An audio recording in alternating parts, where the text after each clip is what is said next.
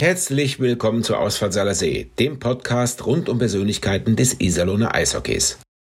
Im zweiten Teil unseres Gesprächs mit Thomas Martinetz berichtet dieser über nachtragende Indianer, darüber, was er sich von schlechten Vorbildern abgeschaut hat und wer seine absoluten Lieblingsmitspieler waren. Solltet ihr den ersten Teil verpasst haben, empfehlen wir euch auch heute, diesen erst zu hören.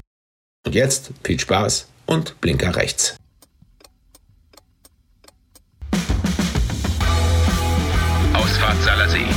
Podcast mit Persönlichkeiten der Iserlohner Eishockey-Geschichte.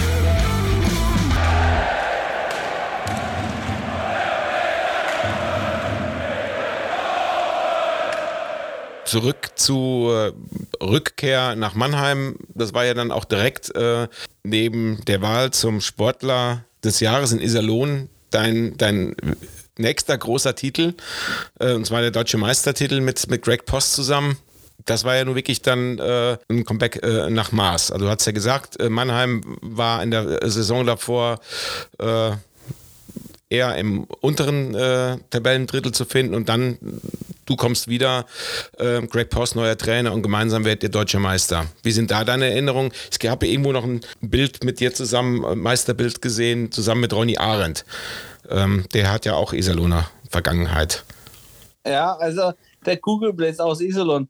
Das war für mich der Kugelblitz aus Iserlohn, weil der hat ja immer so, ich weiß nicht, ob es jetzt Fiat war, so, so Kugel gehabt und äh, der hat auch so schönes äh, rundes Bäuchlein gehabt und äh, Kugelblitz äh, aus Iserlohn, ja. Und äh, da, da haben wir uns wieder gesehen in Mannheim und äh, mit Ullmann, Arendt, äh, das war eine der härteste zweithärteste, sag mal so, zweithärteste Sommervorbereitung, was ich absolviert habe. Ja, das, das war wirklich, äh, da, das war schon äh, in April, wo man dann Playoff vorbei war. Und dann äh, kam schon wieder Anruf von Greg Voss und hat gesagt, wir machen so Sommervorbereitung. Äh, so auf die Art, du musst nicht kommen, aber ja, also gesagt, es war so, so durch die Hintertür gesagt, du bist da. Und äh, da äh, weiß ich, die Jungs, äh, wir waren deutsche Spieler, alle waren da. Und als Team haben wir die härteste Vorbereitung gehabt. Und äh, da waren wir so fit, dass wirklich äh, wir, äh, wir können kein Spiel verlieren in dem Jahr. Weil das war wirklich ein Durchmarsch und es hat alles gepasst. Und äh, die Mannschaft hat zusammen gut zusammengefunden. Und wenn du fit bist und noch äh, die Mannschaft passt zusammen und du schwimmst auf der, auf der Erfolgswelle, dann äh, war irgendwie schon, dass man die richtige Richtung geht. Bist ja dann in, in der Folge noch bis 2010 äh, in Mannheim geblieben und hast dann, äh, muss ich mal gerade ausrechnen, wie alt warst du da? Ähm, 36. 36. Da äh, so für dich entschieden? Hast du selbst entschieden, ähm, für DEL reicht es nicht mehr oder äh, hat das jemand anders für dich getan? Na, ich, ich habe so ein Gespräch gehabt mit Daniel Hopp und äh, haben, wir, haben wir gesagt, ja, die wollen die Mannschaft äh, verjüngen. Und äh, dann haben wir gedacht, okay, äh, gut, äh, ist ja auch logisch, ja, dass die Mannschaft jünger werden muss. Und, äh, und dann habe ich überlegt, was mache ich? Soll ich jetzt wieder hier aus, aus Mannheim, weil ich gebaut habe in Mannheim, soll man jetzt von hier wieder alles äh, abbrechen und irgendwo wieder äh, das Sattelzug packen und äh, wieder ausziehen, äh, weil das, das hat mich geprägt auch so ein bisschen. Du, du ziehst aus Kaufbeuren los nach Timmendorf mit einem Opel äh, Astra Caravan. Dann ziehst du nach Tschechei mit VW Bus. Dann ziehst du nach, äh, in die nach Iserlohn mit VW Bus und äh, Opel Astra Caravan. Und dann ziehst du von äh, Iserlohn nach äh, Mannheim mit der 7,5 Tonner. Also das würde immer mehr. Am Schluss war es dann äh, zwei Sandzüge, ja, wo ich dann umgezogen bin und äh, das, auf das habe ich keine Lust mehr gehabt. Deswegen äh, war auch der Rico äh, Rossi war der Trainer in Heilbronn und er hat gesagt, komm mal zu mir und äh, dann heißt er, okay, dann ist die Fahrerei nicht so weit. Da komme ich äh, nach äh, Heilbronn. Hm. Du hast es ja eben gerade angesprochen. Ähm, es gehört nun mal zu einem Eishockey-Leben dazu, dass man viel unterwegs ist und ähm, jetzt ist ja die Anzahl deiner Vereine äh, gerechnet auf die lange Karriere ja eigentlich noch übersichtlich. Aber ähm, ich frage es mal immer wieder, wir als normale Arbeitnehmer können uns das ja gar nicht vorstellen, äh, mit wie viel ja, ich sag mal, Zukunftsängsten äh, das verbunden ist, ähm, jedes Jahr wieder aufs Neue. Also gerade dann, auch wenn Verträge auslaufen, ähm, wie viel Ängste dabei sind, kriege ich jetzt einen neuen Vertrag oder komme ich irgendwo unter, wenn ich keinen neuen Vertrag kriege. Jetzt hast du ja dann meistens äh, ja schon äh, attraktive Anschlussvereine gefunden. Das heißt, du hast dich ja fast, fast auch immer ähm, verbessert oder musstest dann irgendwo kein, kein Sabbatjahr mal äh, einlegen, wo du mal eine Liga tiefer äh, dich selbst geparkt hattest. Ähm, als zweifacher Familienvater, der du ja dann äh, auch noch lange Zeit in der Karriere warst, wie, wie war das für dich? Also wie viel Angst war da, äh, schwang da immer mit? Also äh, ich muss sagen, äh, da habe ich damals nicht so viel nachgedacht. Also gesagt, wie gesagt, ich habe gespielt äh, und äh, die Spielweise, was ich gehabt habe, war vielleicht in der DEL, äh, war ich ein, ja, nicht, nicht der Einzige, aber äh, äh, es waren nicht so viele Spieler, die mit dem Spiel wie ich gespielt haben. Und äh, aber trotzdem haben wir da bis zum gewissen Zeitpunkt habe ich mir äh, wirklich keine Gedanken gemacht. Erst wo ich dann mit Daniel Hopp gesprochen habe und er gesagt hat, äh, junge Spieler, dann fängst du an zu überlegen, okay, wie geht der Weg weiter, was machst du? Ja, und äh, da war äh, Heilbronn war noch gute äh, Station, aber in dem Jahr habe ich auch äh, Geld investiert in äh, Kunststofffläche und äh, da habe ich parallel äh, gearbeitet an dem, dass ich eine Halle eröffnet habe nach der nach Heilbronn. Nach der Saison habe ich dann eine Halle aufgemacht äh, mit äh, Kunststofffläche, wo ich äh, hier in Mannheim gedacht habe, okay, äh, das könnte funktionieren. Aber äh, war leider nicht so. Das heißt, ähm, ja, mal zur Erklärung, Kunststofffläche, äh, dieses Like-Eis. Also der, der Eisersatz, ja. mit dem man, äh, auf dem man auch mit, äh, mit echten Schlittschuhen fahren kann. Das heißt, du ja, hast. Es, es, gibt ja, es gibt ja verschiedene Hersteller. Es gibt Like Eis, es gibt Green Eis, es gibt verschiedene Hersteller. Ich habe ja Superfläche gehabt, die, die kam aus Amerika. Und äh, ich habe äh, ein paar Flächen getestet und äh, das war so, wo ich gesagt habe, okay, die ist vielleicht nicht so gleitfähig, aber man könnte viel besser bremsen auf der Fläche, aber man musste auch sauber laufen. Und es war eigentlich, die Fläche wäre mehr für Trainingszwecke als, als für irgendwo öffentliche Lauf oder sowas. Ja. Das, also so gesagt, die Fläche hat die Qualität gehabt äh, für die Trainingsintensität für bessere Lauftechnik, Verbesserung von dem Ganzen. Das hat die Fläche gehabt. Mhm. Das heißt, da äh, war da dann der Zeitpunkt, äh, wo du äh, geschaut hast, äh, mehr in die Richtung äh, als äh, Trainer von Seniorenmannschaft zu arbeiten, oder war das schon parallel? Weil da habe ich auch ähm, irgendwie nichts zu recherchiert. Also ich habe ja äh, die Fläche, die Halle habe ich aufgebaut und gleichzeitig äh, noch habe ich äh, den B-Schein gehabt. Also wir haben, ich habe noch, bevor ich in Heilbronn war, haben wir schon, äh, schon ähm, mit Klaus Katan B-Schein gemacht. Und äh, ich weiß gar nicht, wann ich den ersten B-Schein gemacht habe, aber das war noch in laufender Saison, also wo ich noch Profi war, war die Möglichkeit, diesen B-Schein zu machen. Und dann äh, äh, habe, wollte ich diese Richtung äh, Trainer gehen. Ja, und äh, da hat sich diese Fläche angeboten, wo ich gesagt habe, okay, ich will Kinder trainieren zuerst, bevor ich zu den Erwachsenen komme will ich äh, Kinder trainieren, will ich das verstehen, was die Kinder, was die Kinder denken, wie man es denen beibringen kann, welche Möglichkeiten gibt es dann.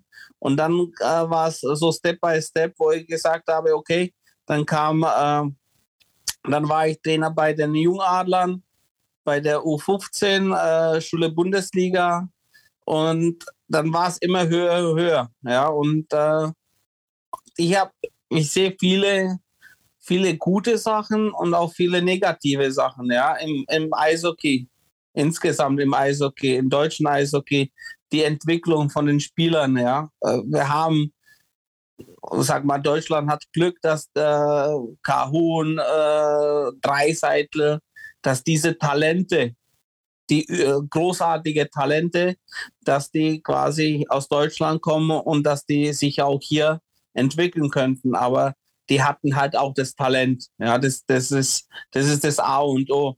Aber man sieht da auch viele äh, negative Sachen äh, im, Kindesbereich, ja, wo, wo dann, wie sagen, die Kinder zu früh zum Eishockey gezwungen werden oder so gesagt, dass die Eltern schon meinen, mein Kind wird NHL-Star. Ja, das das sind so Sachen, die dann äh, mich geprägt haben, wo ich dann versucht habe, alle gleich auszubilden. Nicht nur, nur die Topspieler, sondern auch die Schwächeren.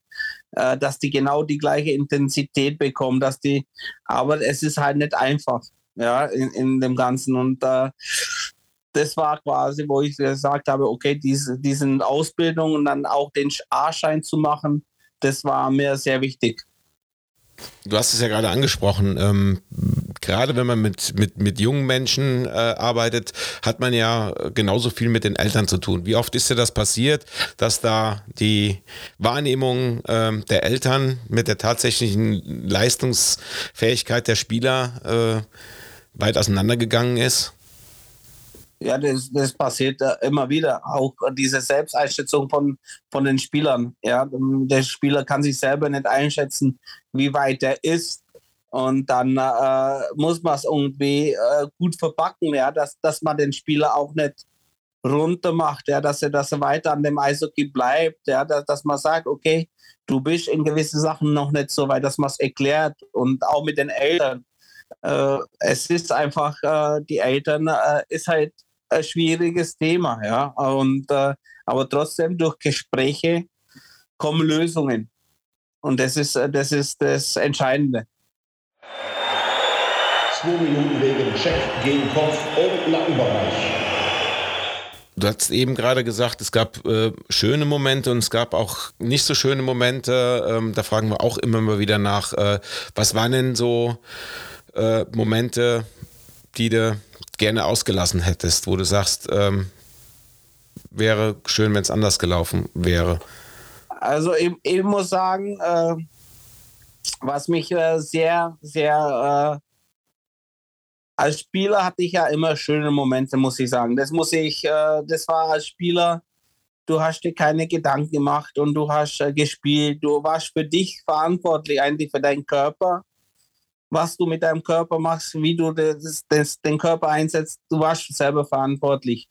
Aber die, äh, die keine schönen Momente, das war, äh, muss ich sagen, der, der schlimmste Moment, wo, wo mich wirklich das, äh, wo ich Tränen gehabt habe und wo ich äh, dann im Auto saß und das war in, in Duisburg, wo ich Trainer war, wo ich super Mannschaft, super Vorbereitung gehabt habe und dann äh, durch eine, wie soll ich sagen,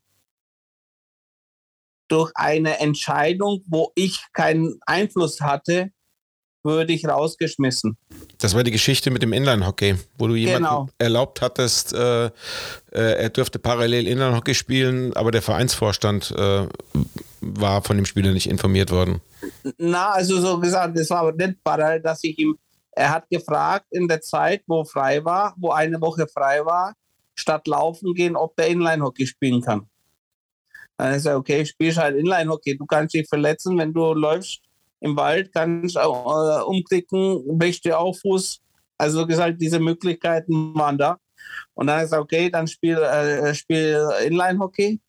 Aber dann war die Situation, wo wir in Hannover gespielt haben und äh, die hatten äh, entscheidendes Spiel irgendwie am, am Donnerstag, keine Ahnung. Und dann äh, haben die dann gefeiert und getrunken. Und da, das äh, wurde mir nicht gesagt und äh, ich habe keinen Einfluss da gehabt und habe ich auch nicht gewusst. Und äh, dann kam quasi, nächsten Tag haben wir verloren und äh, dann kam der äh, Boss quasi und äh, zuerst hat er die Spieler rausgeschmissen und dann haben die gesagt, ob ich es gewusst habe, dass die gespielt haben. Dann sag ich, ich habe gewusst, dass die in der Woche, wo frei war, dass die gespielt haben, aber dass die am Donnerstag, Tag vor dem Spiel, so ein Spiel hatten, das habe ich nicht gewusst.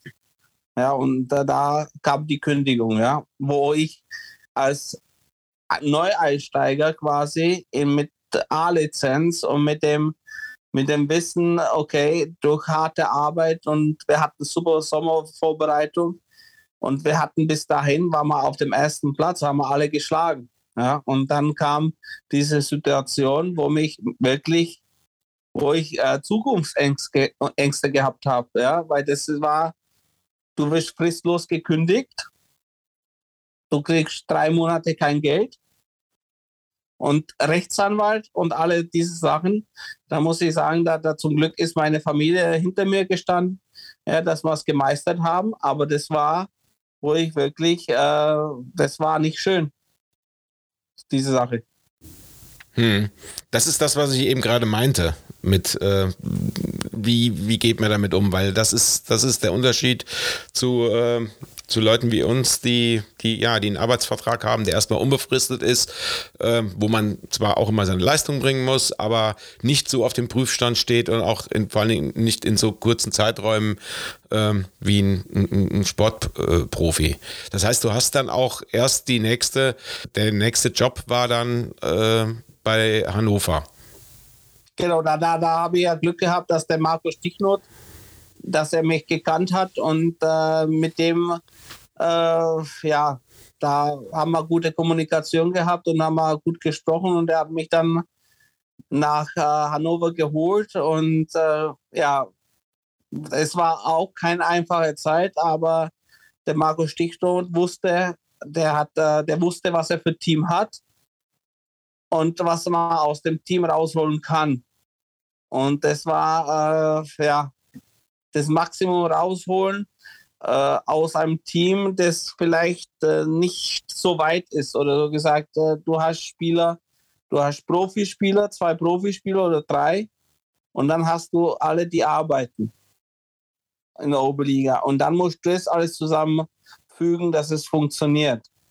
Wenn du nicht trainierst, dann kann sagen, okay, äh, die Spieler sind nicht fit, verlierst du die Spiele. Trainierst du wieder zu viel, sind die Spieler müde, verlierst du die Spiele.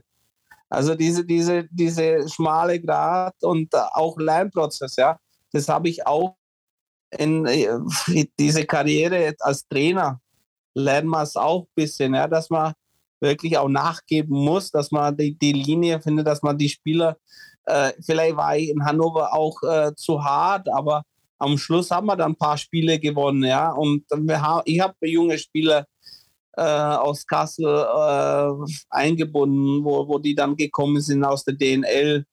Aber äh, es, ist, es ist nicht einfach, ja, die, die, das, dieses schmale Grad äh, zu gehen. Über die Harzer Falken und den RC Waldkraiburg ging es dann für dich sogar noch mal ins Ausland als, als Trainer zum Kitzbühler EC. Wie, wie kam es dazu? Ich meine, Österreich war bis dahin ja noch gar kein Thema in der Karriere.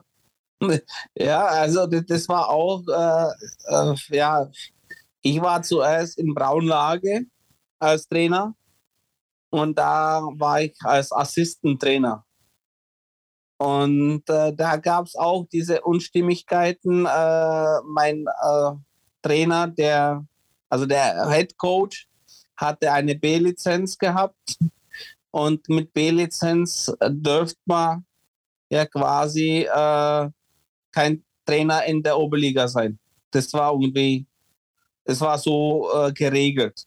Ja, und äh, ich war sehr, ich, ich war Trainer, der Video gemacht hat, der, der sich mit den Spielern beschäftigt, der trainieren.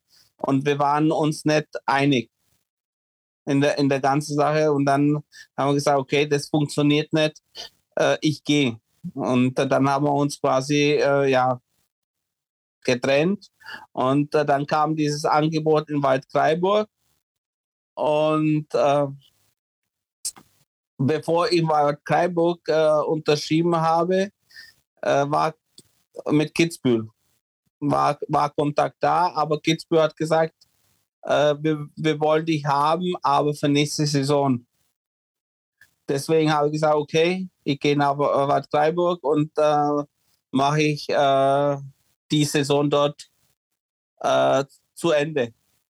Und ähm, ist gut gelaufen. Ich habe gewisse Sachen verändert und ist auch gut gelaufen. Dann haben wir, dann weiß ich noch, wir haben äh, gewonnen. Ich weiß nicht, gegen wen das war das Spiel, aber dann äh, äh bevor noch bevor man also gesagt, bevor ich das mit denen mitgeteilt habe, dann gesprochen und habe gesagt, ich habe dieses Angebot nach Ausland äh, in die Alpsliga zu gehen und es war einfach auch nicht einfach für mich, weil ich habe mich wohlgefühlt in Bad Freiburg.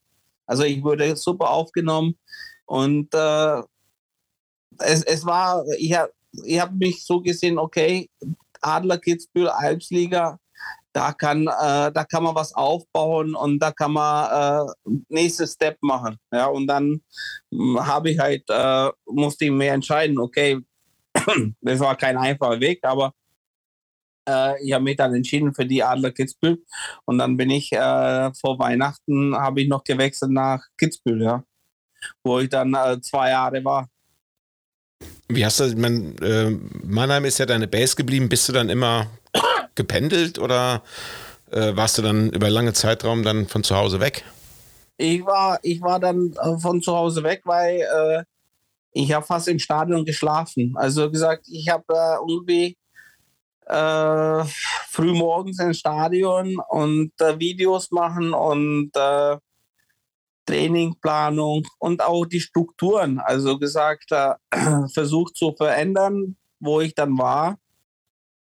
Weil äh, du musst dich wohlfühlen als Trainer und die Spieler mussten sich wohlfühlen. Und äh, deswegen habe ich das alles so ein bisschen verändert und ich war quasi von früh bis abends im Stadion. Ja, und die Familie, die Frau kam dann für Samstag, Sonntag. Äh, oder wenn dann Ferien waren, dann waren die länger da. Aber sonst, äh, ich habe meine Ruhe gehabt. Ich konnte alles planen, ich konnte alles vorbereiten. Und äh, ja, das war, das war so, wo ich dann das gelebt habe. Ja, Adler spielen anscheinend eine große Rolle in deinem Leben. Genau. Zumindest Greifvögel. Heilbronner Falken. Heute bist du äh, wieder beim, bei den Adlern, bei den Jungen Adlern Mannheim in der U20 äh, der Chefcoach. Wie läuft es da gerade? Also ich bin, ich, ich, war noch äh, von, äh, von Kitzbühel, war ich ja oh, noch zwei, zwei, Jahre in, äh, in der Eishockey-Akademie Steiermark. Und in Graz. Und da habe ich, äh, muss ich sagen, das war eine Station, wo ich im Nachwuchsbereich äh, von Gerd Gruber sehr viel gelernt habe. Also das war, das war der sportliche Leiter und äh, von dem habe ich gelernt, wie man so im Team arbeiten soll. Also gesagt, wie man, wie man unterstützen soll äh, und diese Kommunikation. Und äh, früher war ich immer auf mich alleine. Also früher habe ich ich Entscheidungen getroffen.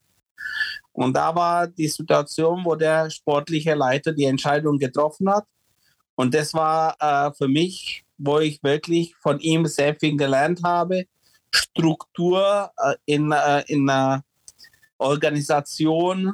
Ja, ich war verantwortlich für Schulen, Ich war verantwortlich äh, für die Spieler für Internat. Also so, solche Sachen. Plus hatte ich ja die U18 Spieler gehabt, wo jetzt äh, von der U18 drei Spieler bei der Nationalmannschaft von Österreich sind, bei der U20. Und äh, zwei, drei spielen schon äh, für die erste Mannschaft.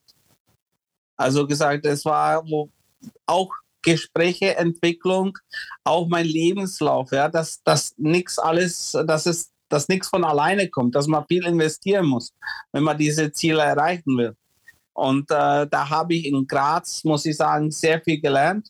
Aber dann kam äh, der Anruf aus Mannheim, du, wir suchen nicht für die Jungadler, sondern für den MRC, für den Stammverein, äh, U20-Trainer.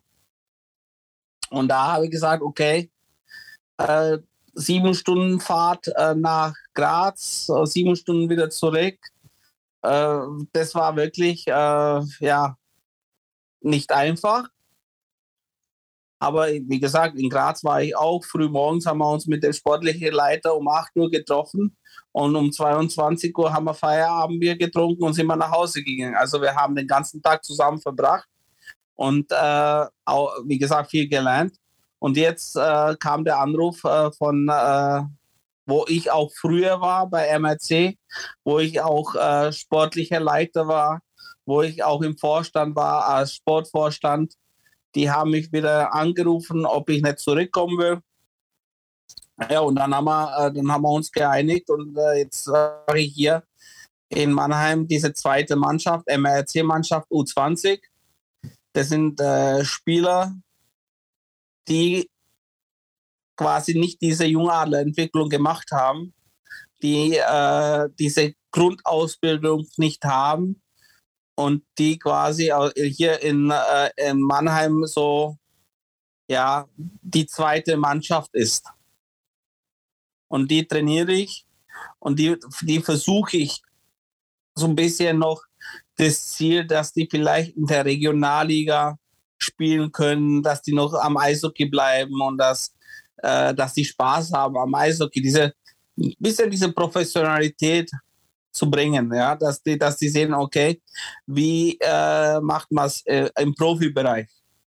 Und äh, das versuche ich denen jetzt hier zu vermitteln. Und hier sind die Starting Six. Wir haben eine Rubrik, die wir auch immer wieder bei jedem Gast äh, herausholen und die schimpft sich die Starting Six. Und in der sollst du neben dir natürlich äh, die, die fünf besten Spieler nennen, mit denen du in deiner Karriere zusammengespielt hast. Also äh, muss jetzt nicht ausschließlich äh, aus, äh, muss die Mannschaft nicht aus Iserlohner Spielern äh, bestehen, nur weil wir einen Iserlohner Podcast haben.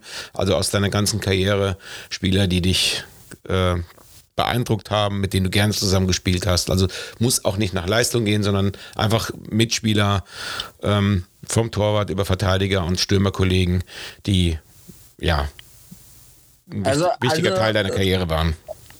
Äh, der, wo ich sage, wenn ich äh, Geschichte, ja, kann ich gleich Geschichte dazu kennen, Carpo.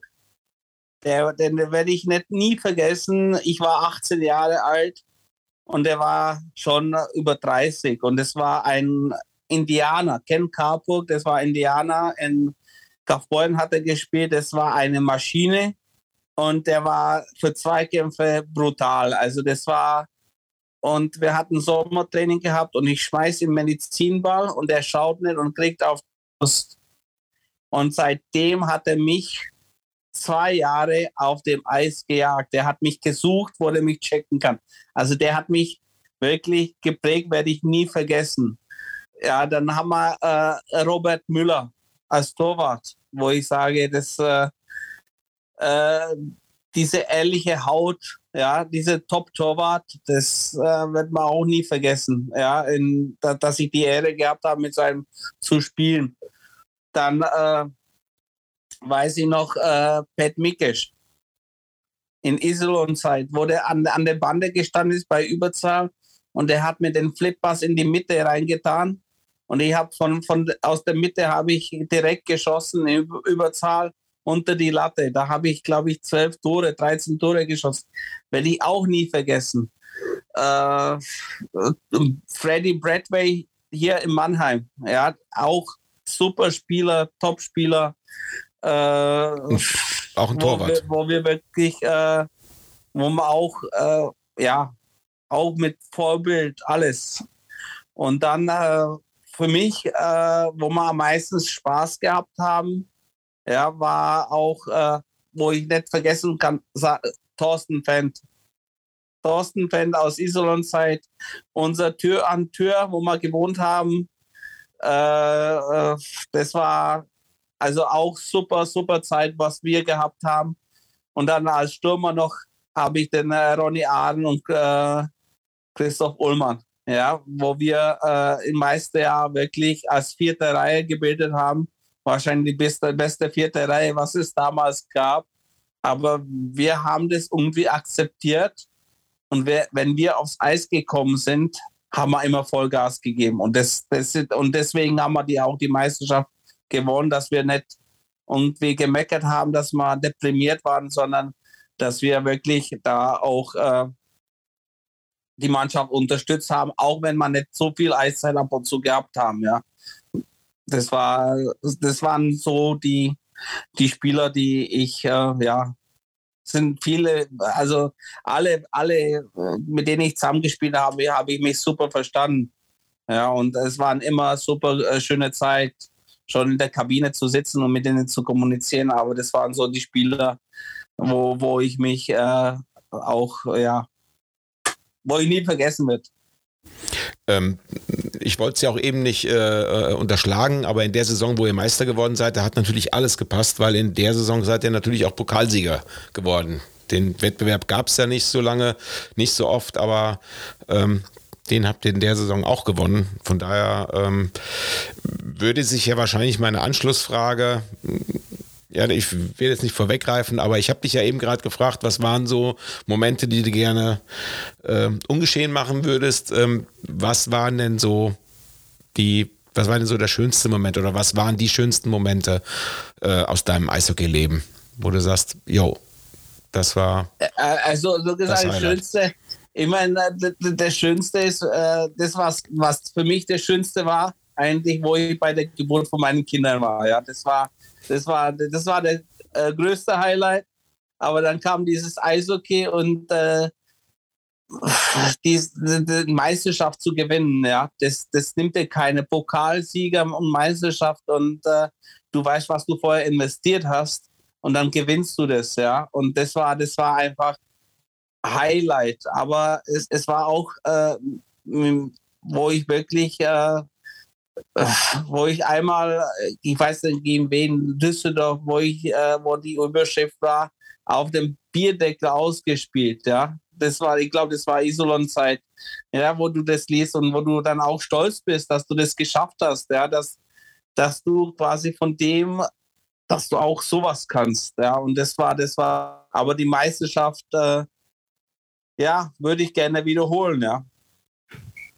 Wie, wie also haben wir gar nicht drüber gesprochen. Wir hatten gerade die Nationalmannschaft schon mal kurz, aber äh, wie hast du die Olympischen Spiele 2006 in Turin empfunden?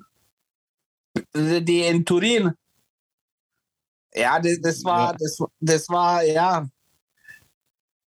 äh, wenn ich jetzt die äh, alle Olympiaden anschaue, dann wahrscheinlich war es die äh, schlechteste Olympiade, ja, weil das war wirklich äh, olympische Dorf war in Turin, das zweite olympische Dorf, wo Skifahrer alle waren in einem anderen Ort, wo du Stunde fahren musstest. Also gesagt, äh, das Olympia-Feeling war es gar nicht. Ja. Das einzige Schöne war, dass, dass ich gespielt habe gegen Top Top-Spieler, ja, mit tschechischen National, Jaromir Jager, ja, Dominik Haschek, also gesagt, da waren Legenden auf dem Eis und ich dürfte gegen die spielen. Und da äh, werde ich auch nie vergessen, in Turin gehst du durch den Gang und dann kommt der Wayne Gretzky entgegen, ja, und dann sagst du Hallo. Ja, also gesagt, äh, wo, wo wirklich die Legenden da waren. Und äh, das, das, das ist das, was, was, was dir keiner nehmen kann. Äh, Jaromir Jager hast du mal als einen der größten Idole und Vorbilder beschrieben. Habt ihr denn auch die Gelegenheit gehabt, euch äh, zu unterhalten? Oder hast du den Kontakt Nee. gesucht? Nee, nee, ich habe den Kontakt nie gesucht. Also gesagt, ich habe ich hab ihn angeschaut, also gesagt, ich habe ihn gerne angeschaut. Es war, es war ein, ein brutaler Spieler. Aber äh, ich habe ich hab versucht, wo ich äh, 15, nicht 15, wo ich äh, 13, 12, 13 im Pardubice, da habe ich ja alle äh, Spieler versucht zu kopieren. Also gesagt, da habe ich mir von jedem was abgeschaut und äh, das Schlimme war, das waren auch ein paar negative Sachen, ja. Und äh, da habe ich ja immer zu Hause dann, äh, warum schaust du auf den? Schau, schau nicht auf ihn, schau auf den anderen. Und äh, ja, da kam halt Ansage zu Hause. Ja, wollen wir jetzt natürlich wissen, äh, von wem hast du denn die negativen Eigenschaften abgeschaut?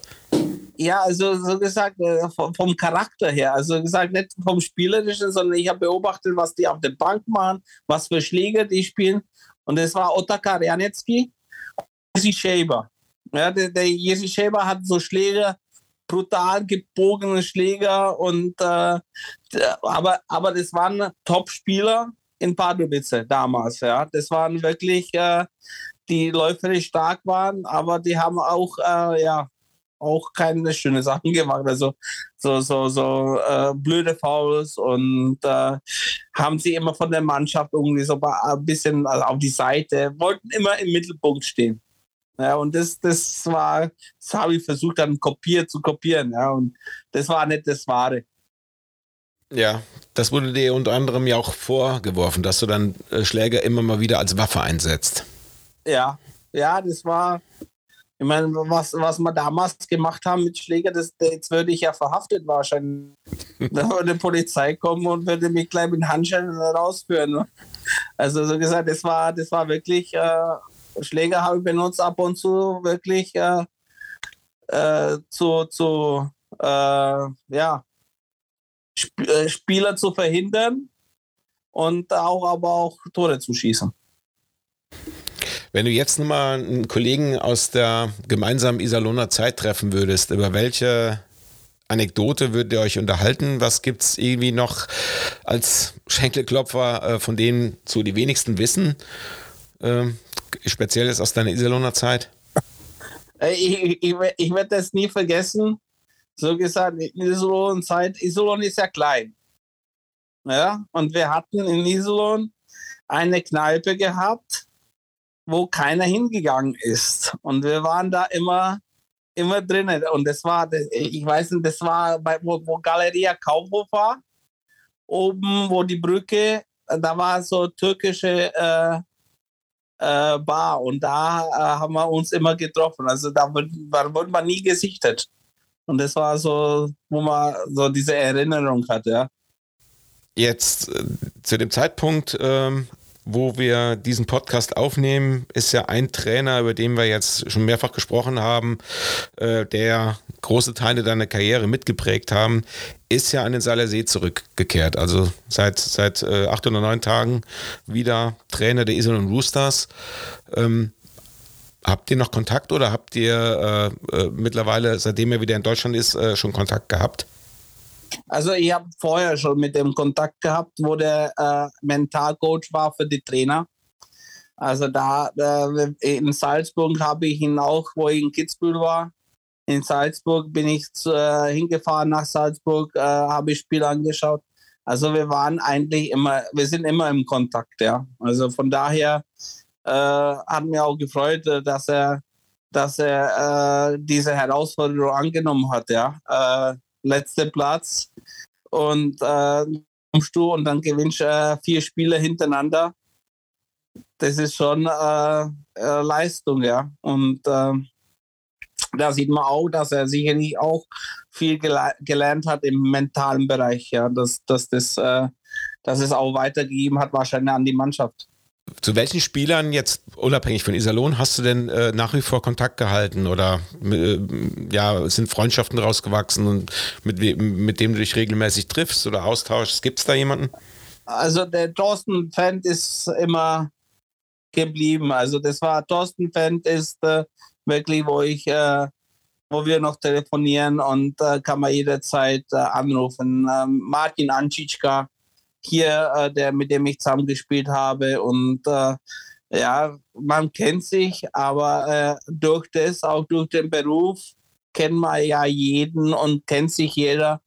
Aber äh, so Zeit, äh, ich, ich habe ja gar keine Zeit.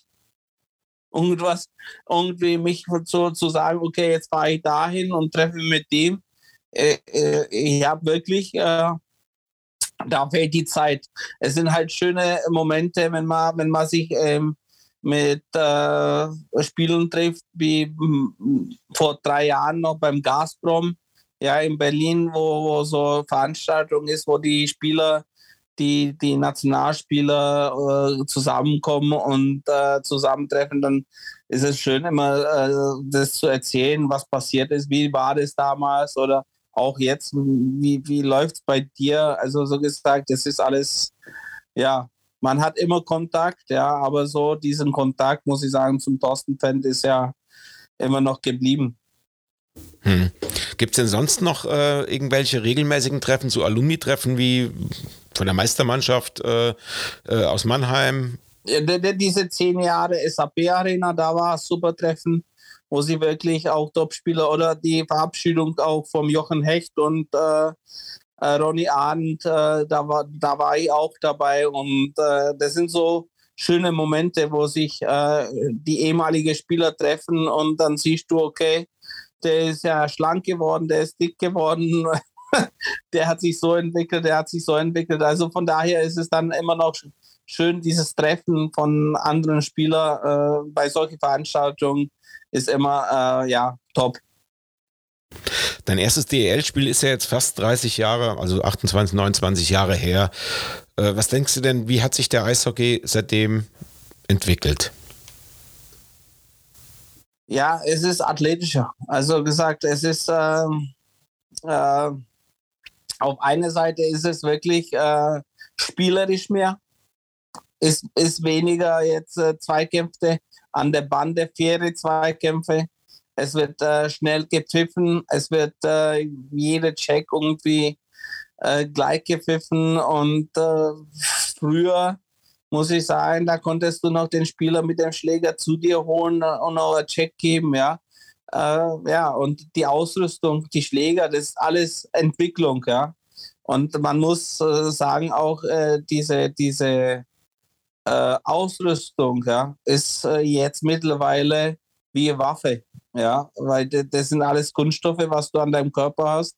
Früher gab es Leder, das hat nicht so wehgetan, aber jetzt mittlerweile mit dem Schläger, Carbonschläger, die Schüsse sind härter. Also von daher ist äh, das Eishockey hat sich so entwickelt, das, das äh, und so schnell, ja.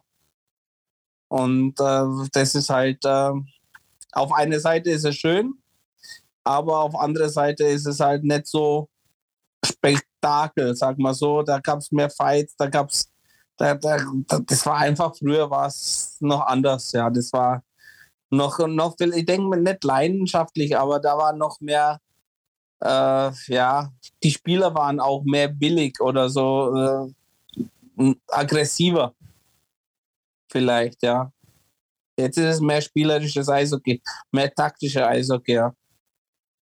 Ähm, gehst du noch in Mannheim äh, regelmäßig zu den Spielen? Weil wenn du jetzt von aggressiven Spielern äh, äh, sprichst, die äh, ähm, ja so über die Körperlichkeit kommen, da fällt mir von Mannheim natürlich auch direkt der Wolf ein.